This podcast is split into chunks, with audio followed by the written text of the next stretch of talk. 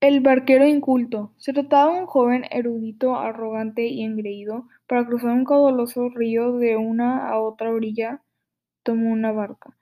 Silente y sumiso, el, el barquero comenzó a remar con diligencia.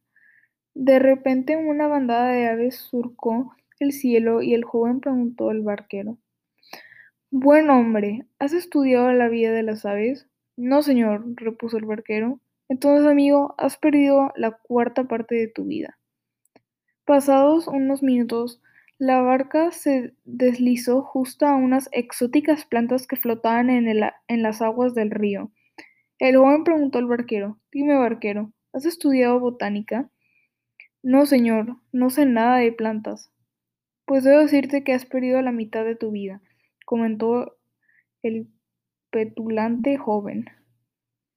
El barquero seguía remando pacientemente, pacientemente. El sol de mediodía se reflejaba luminosamente sobre las aguas del río. Entonces el joven preguntó, Sin duda, barquero, llevas muchos años deslizándote por las aguas. ¿Sabes que por si sabes, por cierto, algo de la naturaleza del agua? No, señor, nada, nada sé al respecto.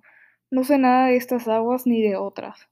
Oh, amigo, exclamó el joven, de verdad que has perdido las tres cuartas partes de tu vida.